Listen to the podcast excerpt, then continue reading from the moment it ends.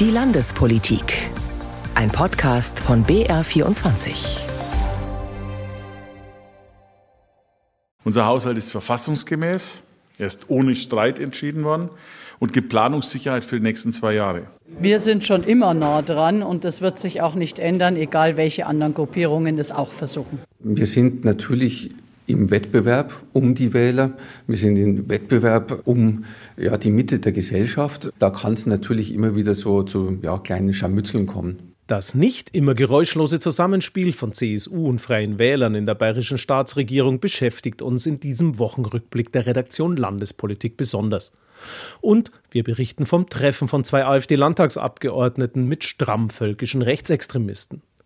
Wie die anderen bayerischen Parteien auf der Social-Media-Plattform TikTok der dort extrem erfolgreichen AfD die Stirn bieten wollen, auch das beleuchten wir ausführlich. Heute am Mikrofon Arne Wilsdorf. Hubert Aiwanger hat heute Geburtstag. Ich habe ihm heute schon gratuliert und deswegen, weil ich heute nur Gutes sagen will, äh, äh, bleibt es dabei. Wir haben auch am Wochenende unsere gemeinsame Klausurtagung und da werden wir am Ende wieder gute Entscheidungen treffen. Also deswegen nochmal Gratulation an der Stelle. So hat CSU-Chef Markus Söder am vorletzten Freitag auf die anstehende Haushaltsklausur der Staatsregierung in St. Quirin am Tegernsee hingewiesen. Drei Tage lang haben CSU und Freie Wähler dort Bayerns Finanzplanung besprochen und damit die Schwerpunkte ihrer Politik. Alles unter dem Eindruck stagnierender Steuereinnahmen und schlechter Wirtschaftsprognosen. Yannick Penz berichtet. Markus Söder bemüht sich sehr, eine gute Stimmung zu verbreiten. Eine tolle Klausur sei das gewesen, zwei Tage am Tegernsee bei bestem Wetter, und nun habe seine Regierung da doch ein super Ergebnis abgeliefert. Es ist uns gelungen, einen Premium-Haushalt zu setzen. Ein Premium-Haushalt, der eine gute Grundlage für Bayern ist. Da ist alles drin, was Bayern die nächsten Jahre braucht. Es ist auch das Gegenmodell zu der Ampel in Berlin. Unser Haushalt ist verfassungsgemäß. Er ist ohne Streit entschieden worden und gibt Planungssicherheit für die nächsten zwei Jahre. Dabei war die Ausgangslage alles andere als einfach. Das Geld ist etwas knapper geworden, selbst im reichen Bayern. Finanzminister Füracker hatte schon vor Monaten vor unsicheren Zeiten gewarnt. Die Steuereinnahmen sprudeln halt nicht mehr so wie früher und die Prognose für die bayerische Wirtschaft sah auch schon mal besser aus, weiß Ministerpräsident Söder. Das Problem ist ja generell, dass auch unsere Haushaltszahlen herausfordernder werden. Warum? Weil die Berliner Politik alle runterzieht. Die negativen Indikatoren für Wirtschaftswachstum durch Inflation, hohe Energiepreise und erstmals seit langer Zeit wieder eine Rezession bedeuten erhebliche Herausforderungen. Söder betont, der Staatshaushalt werde durch mehrere Themen enorm belastet. Der Länderfinanzausgleich zum Beispiel kostet den Freistaat über 9 Milliarden Euro und allein für das Thema Migration seien nun 5 Milliarden veranschlagt. Eine Zahl, die vor allem Hubert Aiwanger Schmerzen bereitet. Das tut weh und hier ist der Bund gefordert, eben zu unterstützen und diese Ausgaben auch zu reduzieren und uns an anderer Stelle besser zu unterstützen, wo er uns hängen lässt. Wirklich teuer wird für den Freistaat auch der letzte Tarifabschluss im öffentlichen Dienst. Weil die Beamten nun mehr verdienen, schrumpft die Notreserve des Freistaats von 6 auf nur noch eine Milliarde Euro. Kritik daran kommt von den Grünen. Mit der Rücklage die Beamten zu finanzieren, schwierig, sagt die haushaltspolitische Sprecherin Claudia Köhler. Man kann die Personalkosten meiner Meinung nach nicht aus der Rücklage seriös dauerhaft finanzieren. Denn was machen wir, wenn die Steuereinnahmen nicht in Milliardenhöhe mehr sind als geplant? Trotz der großen Belastungen will der Freistaat investieren. 6000 neue Stellen, vor allem an den Schulen und bei der Polizei. Außerdem mehr Geld für Zukunftstechnologien. Allein der Etat für das Digitalministerium soll um 17 Prozent wachsen. Das Deutschlandticket will der Freistaat auch in Zukunft mitfinanzieren und mit 1,1 Milliarden Euro ist das Budget für die Staatsstraßen so hoch wie noch nie. Bayern sei halt Autoland, sagt der Ministerpräsident. Gleichzeitig will der Freistaat 5000 Stellen einsparen durch den Abbau von Bürokratie. Wie genau die einzelnen Haushaltsplanungen aber konkret aussehen sollen, ist an vielen Stellen noch unklar.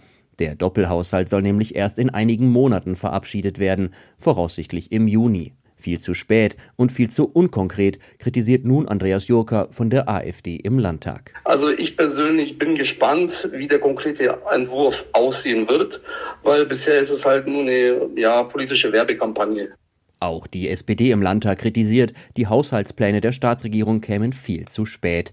Viele Maßnahmen würden dadurch verlangsamt. Die Details der bayerischen Finanzplanung soll nun das zuständige Ministerium ausarbeiten. Nur drei Monate nach der Landtagswahl und trotz all der nach außen gekehrten Harmonieerklärungen rumpelte es zwischen CSU und Freien Wählern gerade ganz ordentlich. Die Partner streiten über die Grundschulreform, Führerscheine und den Religionsunterricht. Die Revierkämpfe für die zweite Regierungsperiode haben hörbar begonnen. Dabei geht es weniger um Sachpolitik, sondern um Grundsätzliches, nämlich den Wettstreit um den ländlichen Raum und um die besten Ideen für Bürgernähe. Und weil die Freien Wähler nach der Landtagswahl an Abgeordneten und Ministerämtern zugelegt haben, treten sie entsprechend selbstbewusst auf. Fraktionschef Florian Streibel. Wir sind natürlich im Wettbewerb um die Wähler. Wir sind im Wettbewerb um ja, die Mitte der Gesellschaft. Äh, und klar, also als Politiker, äh, egal von welcher Fraktion, möchte man immer das Ohr am Bürger haben und äh, wissen, was da gesprochen wird, was gedacht wird, wo die Nöte sind, wo man helfen kann. Wer ist der bessere Kümmerer und näher am Bürger? Die CSU oder die Freien Wähler? Für die Landtagsabgeordneten Wolfgang Fackler und Kerstin Schreier von der CSU keine Frage. Wir sind schon immer nah dran und das wird sich auch nicht ändern, egal welche anderen Gruppierungen es auch versuchen. Ja, aber äh, wie gesagt, ich glaube, es gibt solche und solche Tage und heute haben wir den wieder erwischt und nächste Woche schaut es wieder anders aus. Die CSU-Fraktion im Bayerischen Landtag hat gestern extra einen Zukunftspakt für den ländlichen Raum verabschiedet. Vorab hatte die CSU-Fraktion einen Führerschein schon für 16-Jährige als ihre Idee für mehr Mobilität am Land verkündet. Das sei jedoch lediglich aus dem gemeinsamen Koalitionsvertrag abgeschrieben, so Freie Wähler-Fraktionschef Streibel schnippisch. Wer lesen könne, sei klar im Vorteil. CSU-Fraktionschef Klaus Holleczek musste reagieren. Ich denke, der Kollege Streibel sollte sich bedanken und froh sein, dass wir gemeinsam den Koalitionsvertrag vollziehen.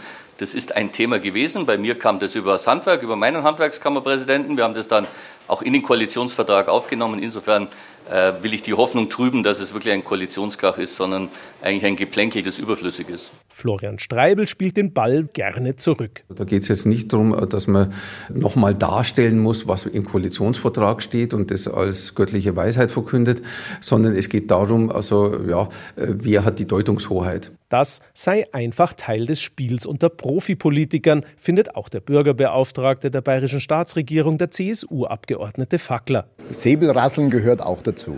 Ich würde nicht sagen, dass es nervt, sondern, ähm, wie gesagt, dass es Teil der politischen Auseinandersetzung ist. Und im politischen Wettkampf hat jeder seine eigenen Methoden. Und da habe man sehr viel von der CSU gelernt in den vergangenen fünf Jahren, sagt Florian Streibel. Wir haben ja jetzt erst zwei Tage lang den Haushalt äh, verhandelt und in St. Quirin und da war es sehr harmonisch und sehr gut.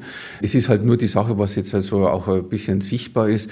Jeder steckt so seine Reviere ab und äh, man legt die Spielregeln für die nächsten fünf Jahre auch so fest. Also und da kann es natürlich immer wieder so zu ja, kleinen Scharmützeln kommen. Dazu gehört auch, dass die Idee der Freien Wähler Kultusministerin Anna Stolz, doch notfalls Religionsstunden in der Grundschule zu kürzen, von Ministerpräsident Markus Söder öffentlich kassiert wurde. Wir haben uns das sehr gut auch ausgetauscht. Wir sind uns da auch einig.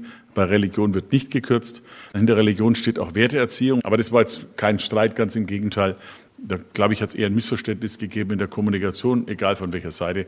Das haben wir gut gelöst und, und Frau Stolz genießt da unser großes Vertrauen. Vertrauen und Macht, das Ringen um die richtige Balance dürfte bis zur Europawahl im Juni eher noch zunehmen. Denn im Gegensatz zur CSU können die Freien Wähler eigentlich nur dazugewinnen und das ärgert die Christdemokraten. Und nicht nur das, auch wie sich Bayerns Wirtschaftsminister Hubert Aiwanger Freie Wähler von seinen Fans feiern lässt und seine Dauerpräsenz auf Dutzenden Bauerndemos.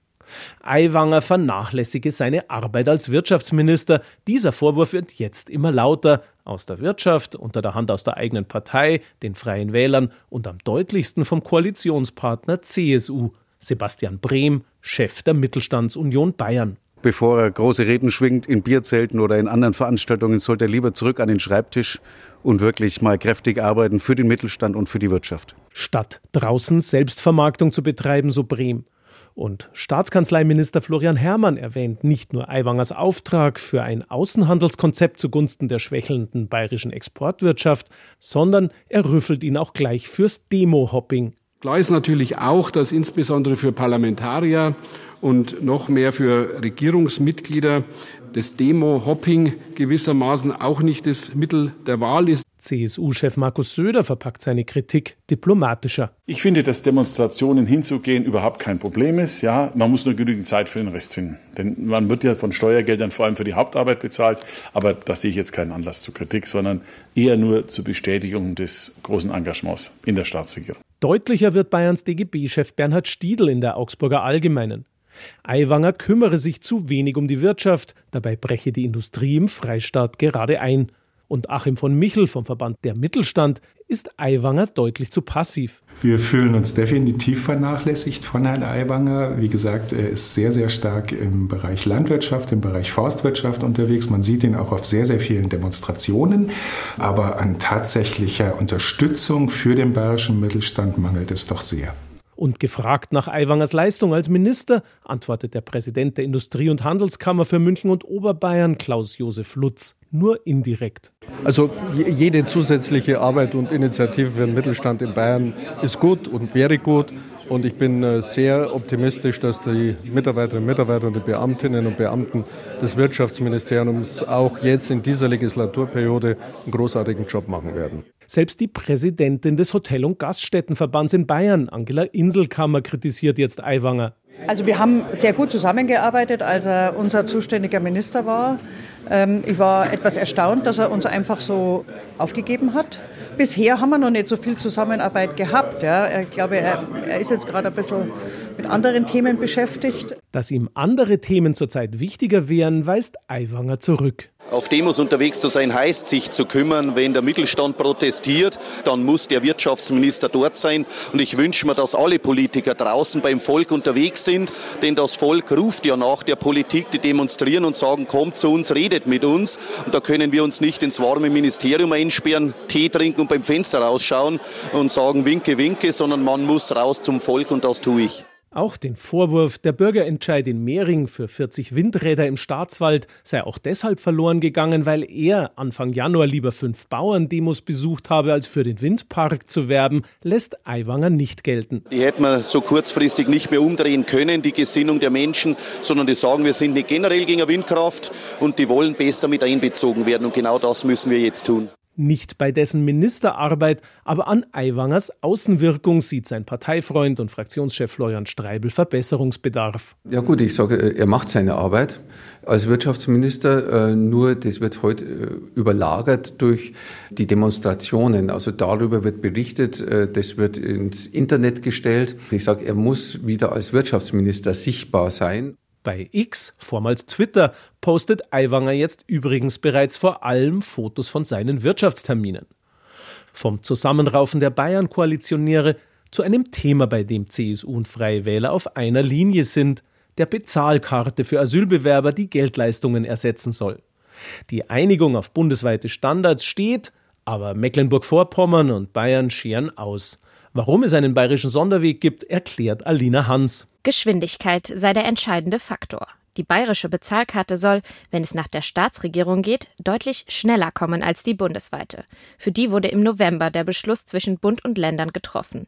Auf die gemeinsame Lösung mit allen anderen Bundesländern möchte Bayern allerdings nicht warten. Dazu Sandro Kirchner, CSU-Staatssekretär im bayerischen Innenministerium. Unser Ministerpräsident hat sich entschieden, dass nach der Ministerpräsidentenkonferenz diese Bezahlkarte schnell an den Start kommen soll. Deswegen wollten wir keine Zeit verlieren und haben unsere Aktivitäten begonnen. Der Bund entscheidet jetzt über die Rahmenbedingungen und die Ausschreibung. Im Sommer soll dann der Dienstleister feststehen, der die Bezahlkarte technisch umsetzt. Also es wird noch viel Zeit vergehen und wir als Freistaat Bayern wollten dieses Angebot sehr schnell verfügbar haben für unsere Kommunen und natürlich für die Menschen, die die Karte nutzen. Denn in Bayern läuft die Ausschreibung bereits. Bis Ende Februar soll laut Kirchner die Entscheidung über die Vergabe fallen. Ein Monat später soll in den insgesamt vier bayerischen Pilotkommunen die Bezahlkarte getestet werden, unter anderem im Landkreis Fürstenfeldbruck. Ist der Versuch erfolgreich, wird die Bezahlkarte im Frühsommer in ganz Bayern eingeführt. In anderen Ländern könnte es deutlich länger dauern. Kritik am bayerischen Sonderweg kommt von den Grünen. Gülserin Demirel von der Grünen-Fraktion im Landtag fürchtet höhere Kosten und fordert von der Staatsregierung Wenn ihr auf der MPK was beschlossen habt, dann haltet euch doch da dran, weil das muss ja dann eine, ein einheitliches System sein, dass es vielleicht günstiger zu kriegen ist. Außerdem befürchtet Demirel, dass unterschiedliche Systeme nicht miteinander kompatibel sein könnten wie viel Geld werden wir noch mal verpulvern, um das System immer wieder nachzujustieren, um die Kompatibilität wiederherzustellen. Und das ist noch mal ein ganz wichtiger Kritikpunkt gewesen, aber das hat Bayern wenig interessiert. Sie wollen einfach zeigen, dass sie es besser können als die Bundesregierung. CSU-Staatssekretär Kirchner hingegen sieht keine Probleme bei unterschiedlichen Systemen in Deutschland. Der Freistaat habe die gemeinsamen Mindestanforderungen des Bundes bei seiner Karte berücksichtigt. Es werde in Bayern kein Zitat reduziertes Leistungsspektrum geben, so Kirchner. Niemand soll sich Sorgen machen müssen, in Bayern einen Nachteil zu haben. Die Bezahlkarte soll den Asylbewerbern weniger Anreize geben, nach Deutschland zu kommen, als es angeblich Bargeld tut. Die AfD hat das schon lange gefordert. Viel weitergehende Ziele wurden nicht nur bei dem viel diskutierten Treffen mit Rechtsextremisten in Potsdam besprochen. Über die sogenannte Remigration, also Vertreibung von Migranten aus Deutschland, wurde laut Augsburger Allgemeine Zeitung auch im schwäbischen Dasing gesprochen. Mit dabei zwei frisch gewählte Landtagsabgeordnete der AfD. Martin Sellner hat richtig gute Laune. Der bekannte Rechtsextremist aus Österreich sitzt in einem Auto, filmt sich während der Fahrt selbst mit einem Handy. Ich war gerade am Schwabenkongress, Raum Augsburg, großartige Veranstaltung, volle Halle, 60 plus, junge Leute, vor allem junge Leute. Begeistert erzählt Sellner von dem Treffen im schwäbischen Ort Dasing. Er habe dort eine Rede gehalten über den Widerstand. Auch ein rechtes Kinderbuch sei dort verteilt worden. Danke für die Einladung, es war genial. Inhaltlich ging es bei dem Treffen der identitären Bewegung wohl auch um das Thema der Remigration, also um die Vertreibung von Menschen mit Migrationshintergrund. So berichtet es die Augsburger Allgemeine. Laut der Zeitung waren bei dem Treffen im November auch zwei Landtagsabgeordnete der bayerischen AfD vor Ort. Der bayerische Innenminister Joachim Herrmann bestätigt, es gebe Fotos von dem Treffen, die das nahelegen. Bei den beiden Abgeordneten handelt es sich nach BR-Informationen um Daniel Halember und Franz Schmid. Beide haben sich auch auf Nachfrage nicht zu der Angelegenheit geäußert, allerdings sind beide in den vergangenen Wochen immer wieder aufgefallen. Gegen Halemba ermittelt die Staatsanwaltschaft wegen des Verdachts der Volksverhetzung und Schmid war kürzlich in einem Video zu sehen, in dem fremdenfeindliche Parolen gesungen wurden.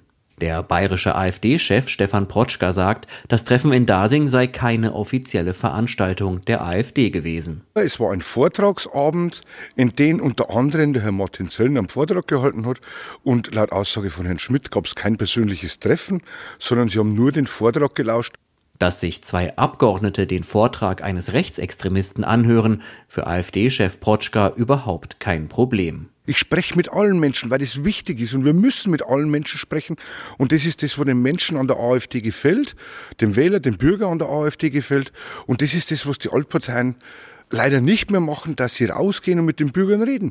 Das Treffen in Dasing sorgt nun für teils massive Kritik, zum Beispiel von Ministerpräsident Markus Söder. Das ist unerträglich und zeigt auch letztlich den Zustand gerade der Landtagsfraktion der AfD. Es scheint mir der härteste rechtsradikale Block innerhalb der AfD zu sein. Grüne und SPD im Landtag fordern nun erneut, ein Verbot der AfD zu prüfen. Man müsse die neuen Nazis entschiedener bekämpfen, sagt der SPD-Fraktionsvorsitzende Florian von Brunn. Das unterstreicht nur nochmal, dass sich die AfD immer weiter radikalisiert. Dazu gehört natürlich auch äh, diese Landtagsfraktion der AfD. Und äh, deswegen halte ich es eben auch für so wichtig, dass wir ähm, in Bayern jetzt eine Einstufung durch den Verfassungsschutz bekommen und dass wir die Voraussetzungen für ein Verbotsverfahren damit auch schaffen. Ist ein Verbotsverfahren gegen die AfD überhaupt realistisch? In Bayern wird die Partei vom Verfassungsschutz beobachtet. Innenminister Hermann will nun erstmal weitere Erkenntnisse zusammentragen. Hermann betont, die bayerische AfD versuche so zu tun, als habe sie gar nichts mit Rechtsextremen zu tun aber das sei offenkundig falsch. Jannik Penz über den schwäbischen Rechtsextremistentermin mit den AfD-Landtagsabgeordneten Daniel Halember und Franz Schmid. In den Wählerumfragen geht die AfD zwar jüngst etwas zurück, unglaublich stark ist sie mit ihren Botschaften aber auf Social Media. Die anderen Parteien wollen nun endlich gegenhalten. Katharina Pfadenhauer über eine anstrengende Aufholjagd. Ja, grüßt euch. Heute bin ich dann mal wieder im Bayerischen Landtag. Die Sitzungswochen und so gehen los. Der bayerische Landtagsabgeordnete der Freien Wähler braucht kein Skript, wenn er seine Kurzvideos für TikTok aufnimmt. Seine 20-jährige Mitarbeiterin Josefa Staudhammer filmt und übernimmt auch die Bearbeitung danach. Genau, ich schneide jetzt gerade einfach das Ende und den Anfang. So, grüßt euch. Die, die Josefa tut noch einen Text drüberlegen oder so. Ein bisschen poppig. Fertig. Ich als Politiker lebe einfach auch von der Glaubwürdigkeit, vom Authentischen. Der 54-Jährige zeigt sein erfolgreichstes TikTok-Video. Er gegen die Ampelregierung in Berlin. Ganz bewusst, ungeschnitten, ungekünstelt, nicht wie der klassische Influencer, sondern in der Realität und einfach glaubwürdig. Nehmt euren Hut und geht's, haut's ab, Neubauern jetzt, ich weiß gar nicht mehr, was ich sagen soll. Fühlen Sie sich denn wohl auf Social Media? Jein. Man muss immer, man muss immer klar sein, dass ein Ritt auf der Rasierklinge äh, ist. Ähm, gewisse, gewisses Gefahrenpotenzial ist dabei, dass man auf einmal wie ein Depp dasteht. Viele Politiker außerhalb der AfD hätten Berührungsängste mit TikTok. Die Stärke der AfD im Netz liegt aber nicht nur an der Zahl der Accounts. Betrachtet man auch ihre Reichweiten und ihre Ansprechhaltung, dominiere die AfD einen großen Teil der sozialen Netzwerke und damit die dortigen Debatten. Politikprofessorin Jasmin Riedel von der Bundeswehr-Universität München. Was wir sehen, ist, dass die AfD sehr gut darin ist, ihre Unterstützerschaft auf sozialen Medienplattformen zu mobilisieren. Im Landtag herrscht Ratlosigkeit über den Erfolg der AfD, über mangelnde eigene Strategien. Das sieht man auch daran, dass sich die Fraktionen nur sehr zurückhaltend zu ihren Social-Media-Aktivitäten äußern. Die SPD beispielsweise erklärt, sie habe allgemeine Ausgaben. Die Freien Wähler lassen wissen, sie seien mit vier Mitarbeitern ähnlich aufgestellt wie die Grünen. Die CSU beschäftigt je nach Bedarf mal mehr, mal weniger Personal. Kommunikationsexperte Martin Fuchs ist Social-Media-Dozent, unter anderem an der Universität Passau. Er berät Parteien und betreibt eigene Analyseplattformen. Laut Fuchs müsste Social Media fester Bestandteil jeder politischen Kampagne sein. Es braucht andere Ressourcen dafür auch und da braucht es im besten Fall auch jemand, der auf TikTok groß geworden ist, der dort sozialisiert wurde seit, äh, seit seiner Jugend, der dann äh, für eine Partei dort kommuniziert und das sind natürlich dann Ressourcen, die erstmal geschaffen werden müssen. Können die Parteien den Vorsprung der AfD noch aufholen? Wichtig sei ein gewisses Grundrauschen, sagt Martin Fuchs. 20 bis 30 Prozent sollten schon aktiv sein, gerade auch in der Kommunalpolitik. Da würde ich sagen, ist das noch nicht so verbreitet, weil natürlich das oftmals auch EhrenamtlerInnen sind, die natürlich noch weniger Zeit haben für Kommunikation. Die sitzen im Stadtrat, im Kreistag, wo auch immer. Und ich glaube, das ist eher das Problem, dass wir in der Breite der Demokratie, ähm, nämlich an der Graswurzel auf dem Kommunalen, dass es da eine Professionalisierung braucht. Um die Hegemonie der AfD im digitalen Raum zu brechen, braucht es weit mehr als Fotoposts und Winkesmileys. Katharina Pfadenhauer zur Frage, wer bietet auf TikTok eigentlich der AfD die Stirn? Das war der Wochenrückblick der Redaktion Landespolitik. Am Mikrofon verabschiedet sich Arne Wilsdorf.